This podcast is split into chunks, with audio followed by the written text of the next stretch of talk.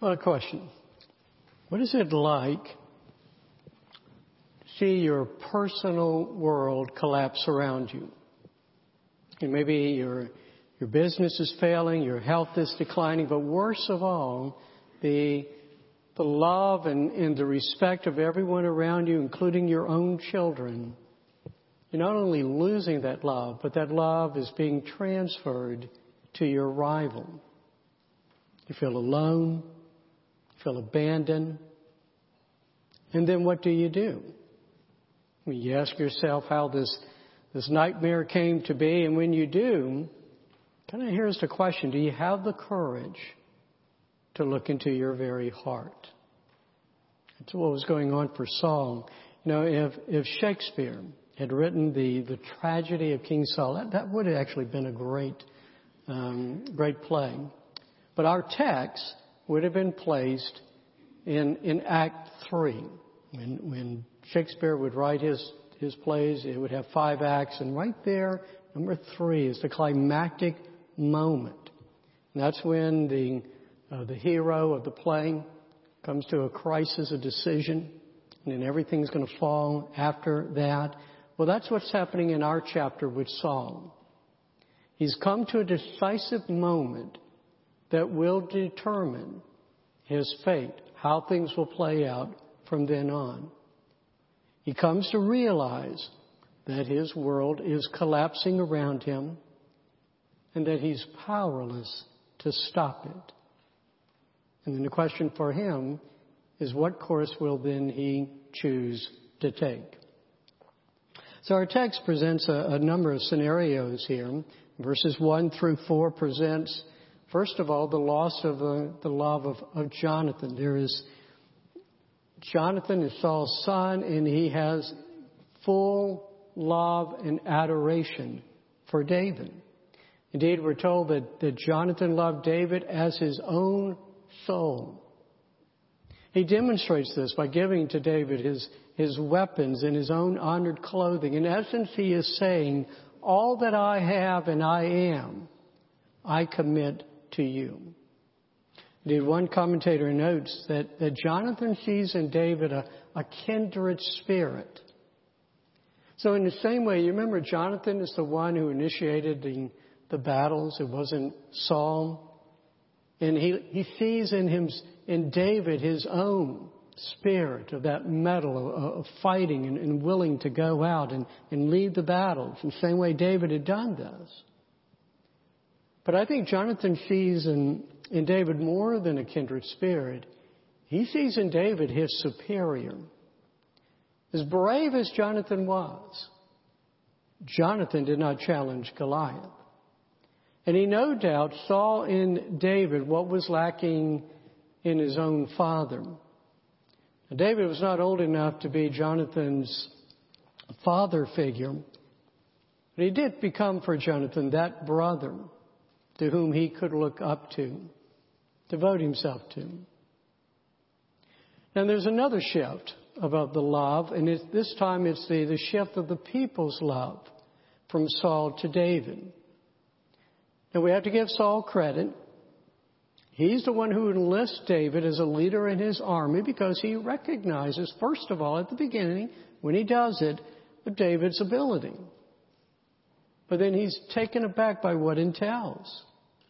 David is so successful now that he continues to win fame and adoration of all the people of, of Judah and Israel. And indeed, there's that occasion of the women coming out and singing their songs comparing David favorably against Saul. Indeed, verse 5 notes that it was not only that the people were infatuated with David, but even Saul's servants they also admired him as well. Now I want us to pause here for a moment to grasp the, the depth of the, the change that's actually going to take place now in Saul. If you can remember back in chapter 16, that's when David is first introduced. And he comes into Saul's service. You, perhaps you remember Saul is mentally tormented by a harmful spirit from the Lord. And so David is recruited, not as a soldier, but for his talents as a musician. He comes in, he plays his lyre, and it soothes Saul. And it worked. Whenever the spirit troubled Saul, David played his lyre, and that troubling spirit that, um, that Saul had would go away. And here's what we're told in verse 21 of that chapter Saul loved him greatly. And it's understandable. Here is someone who's come in, and indeed he, he honors David. He, he makes David his armor bearer. He loves David. So he loves him for David's personal ministry to him. He loves him. Here's the man who has come and, and saved the day by fighting Goliath and now is winning all of these, these battles. And, and again, we have to give credit to Saul. Saul, this was Saul's policy. Whenever he saw a good warrior, a valiant man, he enlisted him, made him a leader. But Saul now, who has loved David, that love is turning from love to jealousy and ultimately to hate. Now, the next thing, the transition of love we're going to learn is from his own daughter as well. Saul had reneged on his promise after David had killed Goliath. He had actually promised an older daughter uh, to David, uh, and for some reason he reneged on that promise. And then he learns about his second daughter, Michal, that she loves David, and he's pleased. Now, not because uh, his daughter should find such a worthy man to love, but he's thinking now. He's scheming. She loves my daughter. How can I use her to bring the death of my rival? Now, so there's, he, he plans it out. He, he wants David to go, but kill a hundred. David kills 200 Philistines and the scheme fails. And so not only does it fail, Saul has to fulfill his promise. He has to give to his rival his daughter. And just to add on to that, the author notes again the Michal's love for David. And then if just to kind of just make sure that we're, we're getting the point here and kind of like a knife being driven in towards for Saul. At the end of the chapter, we're told of David's ongoing military success and that, David's name was highly esteemed. I mean, Saul not only fails to get rid of, the, of his hero by, by his very actions. Because he wanted to use the Philistines to kill David. His own actions leads to David getting greater esteem and greater love. So the, in the chapter we end with the sad figure of a man who's losing the love and the admiration of all those around him, and he's losing that love to the new star in town. Now, you remember what I said at the beginning about how this is worthy of a, a Shakespearean tragedy. Now, how I mentioned that in, the, in that tragedy, you, you have the hero of the story. And by hero, we just mean the main character. Well, at some point, right there, usually in Act 3, we'll make a decision that will determine, since it's a tragedy, it will determine his downfall. And you can see that in verses 28 and 29. Let me read that verse, those verses again. But when Saul saw and knew that the Lord was with David, and that Michal, Saul's daughter, loved him, Saul was even more afraid of David, and here's the decision. So Saul was David's enemy continually. You think of this. Even it says Saul knows that the Lord favors David. He nevertheless chooses to be David's enemy. Now I want to tell you, I feel, I, I personally, when I read this story, I feel sorry for Saul. I mean, he was placed on a throne that he was never equipped to sit upon. He was given the responsibility to, to wage battles for his people against foes who were actually stronger than Israel. And it's a responsibility that, as far as we can see, he did his best to fulfill. He was a valiant man. He, he fought hard.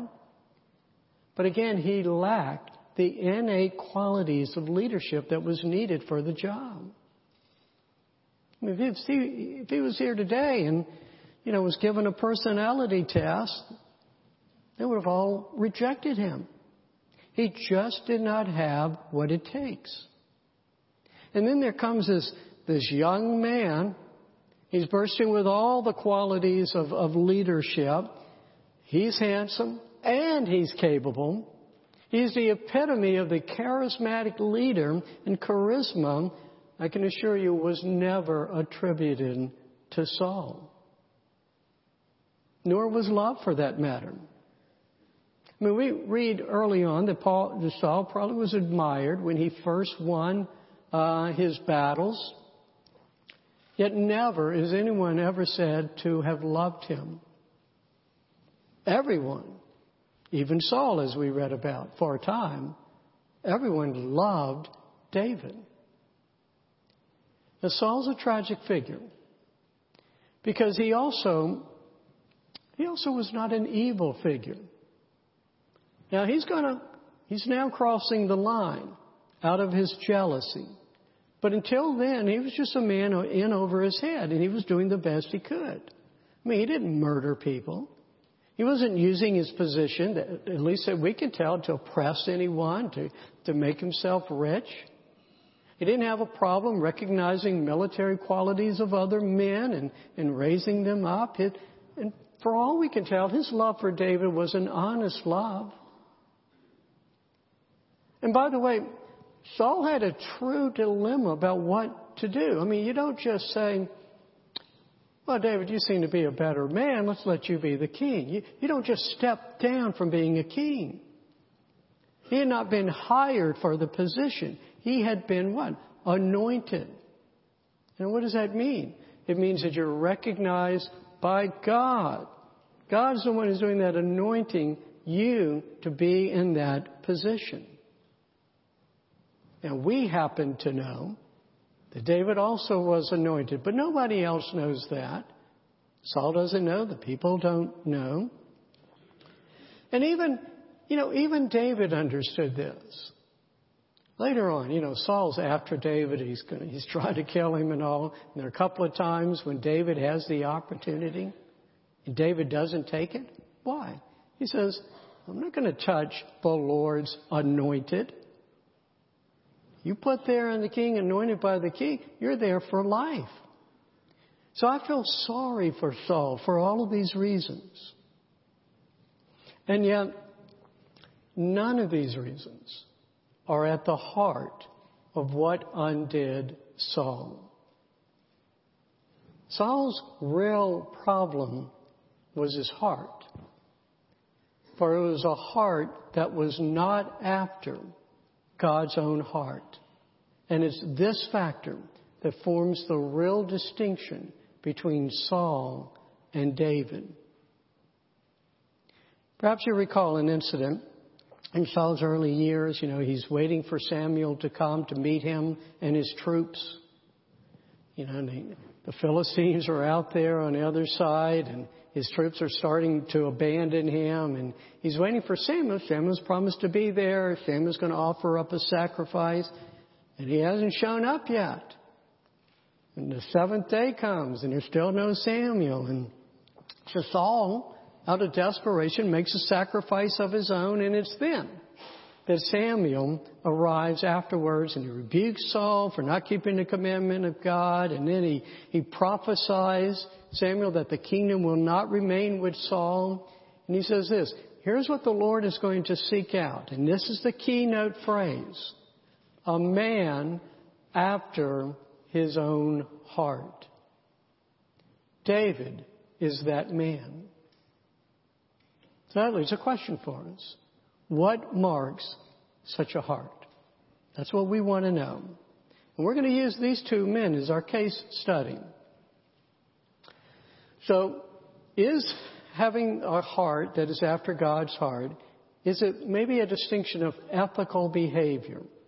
One person has better ethics, has better morals than the other person.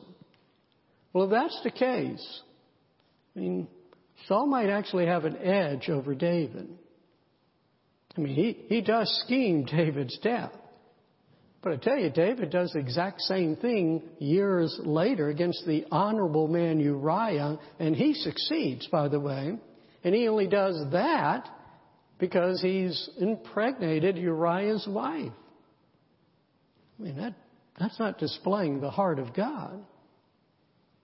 Well, is it about being, about being religious? Well, Saul was religious. I mean, for that matter, I mean, in each case that, the Samuel lambasts, I mean, Saul for disobedience, Saul was offering up sacrifices to the Lord. You know, in his first victorious battle, he credits the Lord for working salvation for Israel. And then in the midst of another battle, he takes time he, to consult the priest of the Lord for guidance. During that same day, he erects an altar to the Lord. He, he provides a means to stop his men from re- breaking a regulation of the law of God. So he's religious. Well, maybe it's about repentance.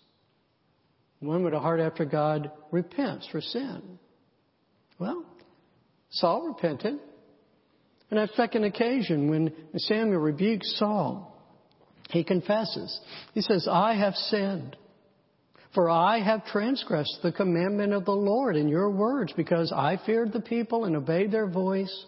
Now therefore, please pardon my sin and return with me that I may bow before the Lord. I mean, seems like repentance. So what is the distinction of having a heart for God? Well, the distinction is this. Having a heart for God, or having a heart after God, is to have a heart that is for God and not merely a heart to win favor before the Lord. Let me repeat that. Having a heart after God is having a heart that is for God, not having a heart to win favor before God or, or with God. Now, our pastor last week he had pointed out this distinction of David, that David all alone, anyone else understood what was happening here with this Goliath coming out here and defying the armies. He alone saw it as a battle that was not between men, but between God and those who would defy him. And he saw further that victory would come, not, not because of any warrior's prowess, but that God would deliver him and grant victory. But, you know, if you're astute, you say, no, but Pastor, you just noted how Saul also attributed victory to the Lord. That can't be the difference. Wasn't the very actions of building altars, consulting with the high priest? I mean, isn't that testimony to being dependent on the Lord? And I don't think Saul was a hypocrite. I don't think he was pretending to be religious. Saul believed in religion. He believed in its, its effectiveness. But here's the question. Did Saul love the Lord? Could Saul have written the words that David wrote, which were used in the call of worship that was read? Could he even open up a psalm saying, I love you. I love you, O Lord, my strength. Could Saul have written the words read in that later scripture reading? in Psalm 36, which was also written by David. Can you speak of how your steadfast love, O Lord, extends to the heavens, your faithfulness to the clouds, your righteousness like the mountains of God, your judgments are like the great deep. Man and beast you save, O Lord. How precious is your steadfast love, O God. Well, I doubt it. And it's not because Saul was not a writer like David, because he just couldn't have understood the feelings that moved in David's heart. It's one thing to be religious. It is another to love God. It is one thing to have a heart to do the right things before God, and thus you hope you're going to win His favor. It is another to just, to just love God for who He is. And out of that love, then you desire to do the right things. You see the difference? You see, Saul acknowledged God, but David, David loved God. Saul repented of sin because he did not want to lose God's favor, particularly in the form of, of Samuel. And he did not want to lose face before his men. Now, David, when the time would come when he's another prophet faces him and rebukes him for his sin, he'd just be filled with grief for sinning against his Lord. And he will recognize that he is not merely a, again, this is the difference with David. David recognized that he's not merely a person who occasionally makes mistakes. But he understood that he was a sinner through and through who needed his heart to be cleansed. I don't think Saul could have written the words that David wrote in Psalm 51. For I know my transgressions and my sin ever before me.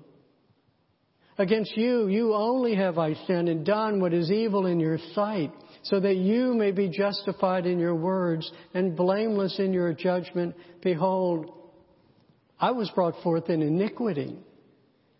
And in sin did my mother conceive me. I mean, David's understanding, I, I'm a sinner. You know, through and through. I don't just, you know, occasionally make a mistake here and there. He understood the depths of his sin. But even more to the point, I don't think Saul ever understood the grace and mercy of God that David knew. Saul was, Saul looked at God, I think, as, as an accountant kind of tallied up good and bad behavior. And then you, you hand out rewards for good behavior, you hand out punishment accordingly. And that's why, I think that's why Saul was caught up in calculating all the time what to do. He was, you know, he had trouble initiating a battle, trouble finishing it up. Because he keeps asking, well, do I wait? Do I make a sacrifice on my own? Maybe I should consult with the priest. What, what's the right thing to do? And the poor fellow, more often than not, kept making the wrong choices. But you can see in David from the first a very decisive man because he understood. He understood in his heart the issues. Oh, there's a, there's a giant pagan defying the army of God. Well, then let's go kill him. What's the problem? I mean, David, as we will see, now he's not going to always make the right decision himself, but the point is that he understood in his heart is that the relationship that the Lord desired of his people, he understood what it was that God wanted. He wanted God, he wanted people who would love him, who would trust him, who would make him the, the center of their heart. And making the Lord the center of the heart means, it means more than putting, well, duty for the Lord first. I gotta do that first. But it meant loving the Lord with all of one's heart. Isn't that what Jesus said? And so for David, the will of the Lord was, it wasn't just something to be obeyed. But as he would write in Psalm 40, it was something to take delight in. For the Lord Himself is, is good, is enjoyable. As David would write in Psalm 34 8, oh, taste and see that the Lord is good. He could write that because he himself had tasted and seen the goodness of the Lord. And so the issue for each of us, and the question that each of us must answer is this. Do you love God? Do you take delight in your Lord? Do you understand the, the joy of knowing your Lord? Not, not intellectually, not knowing what you're supposed to do, but you know it in your heart. And if not, if you're one who, well, you understand the terms, but you know, you never have quite caught on, never felt that emotion, you know, maybe your problem is that of, of Simon the Pharisee, who once had invited Jesus for dinner because he was a good religious man, and that's a good thing to do. You know, we equate the term Pharisee with a hypocrite, and that's because of Jesus' harsh words towards them.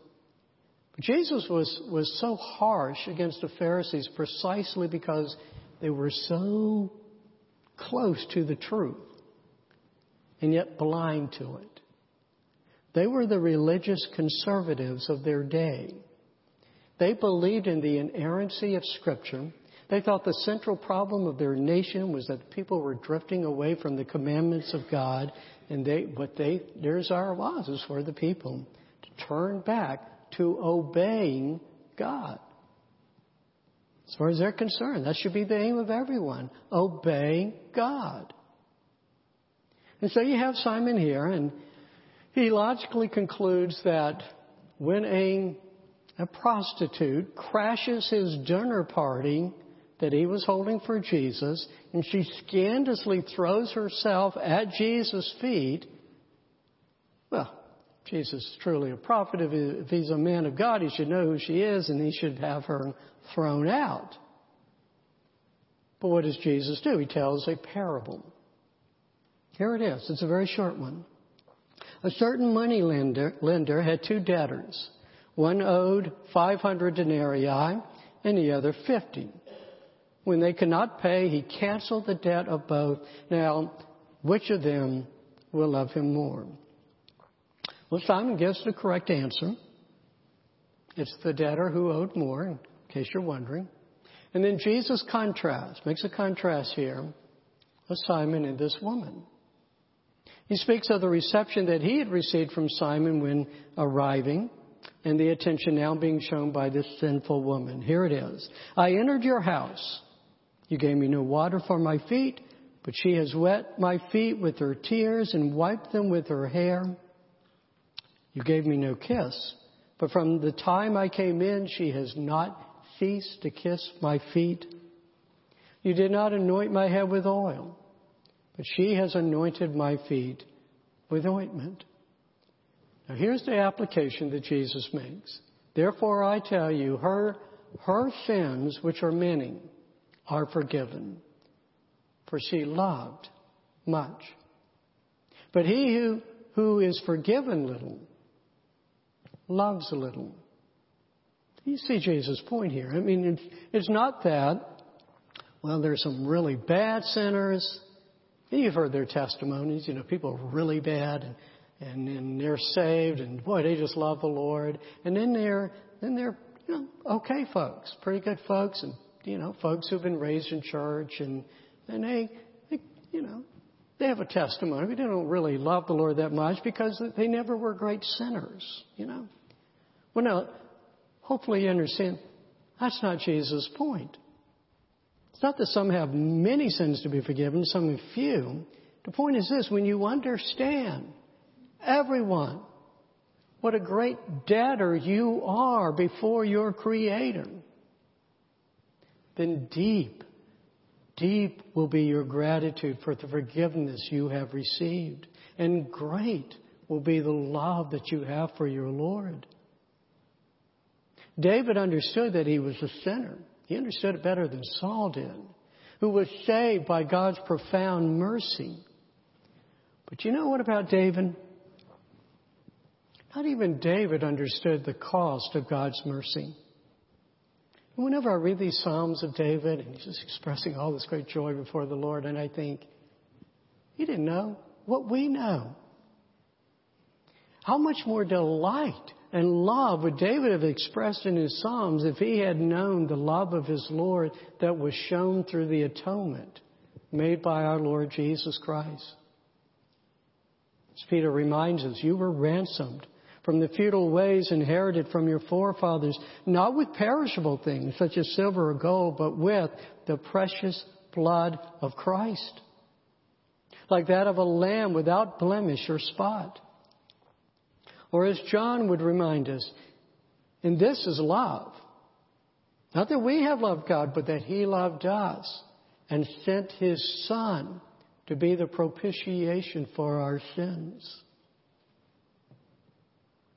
How does such knowledge, how does such knowledge of, of, of being a sinner, saved by the blood of Jesus Christ, how does that impact you?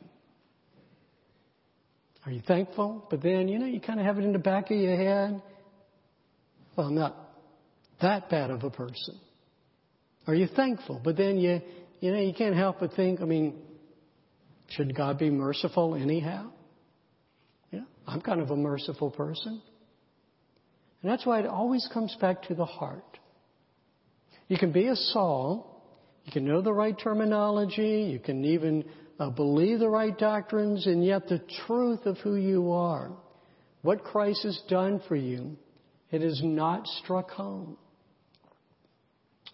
You know, it did finally for John Newton, you know, the author of Amazing Grace. There's that movie, if you've never seen it, called Amazing Grace. There's a moment when, when John Newton, he's, he's mopping the floors of his church and he makes a statement about what he knows. This is, says, I know two things. That I am a great sinner and Christ is a great Savior. You can be a Saul or you can be a David whose knowledge of God and knowledge of himself led David to worship to be thankful towards, to, to love the God who was his Savior. And when you know such love, it will sink into your soul, I assure you, into your heart. And you will become a person whose heart is after God's own heart. You will taste the Lord, find that He is good. You, you will look at the cross and you will be filled with His praise. We give you praise, thanksgiving, our great God, for the cross of our Lord Jesus Christ shows to us what great sinners we have been and what great love that you have shown to us. How can we, how can we ever forget this great love shown to us? In Jesus' name, Amen. Let's stand, sing together. Here is love.